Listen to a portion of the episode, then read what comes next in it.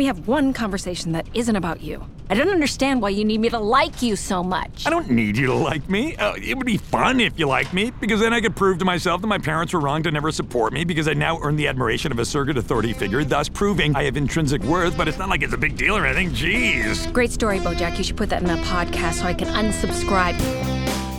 But I thought you were always going to be there for me, like you said. And sometimes I think that I know myself, but maybe that's a trap.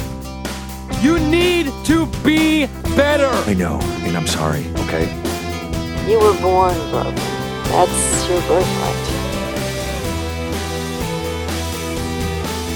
I know that I can be selfish and narcissistic and self destructive, but underneath all that, deep down, I'm a good person and I need you to tell me that I'm good. Diane? Tell me, please, Diane, tell me that I'm good.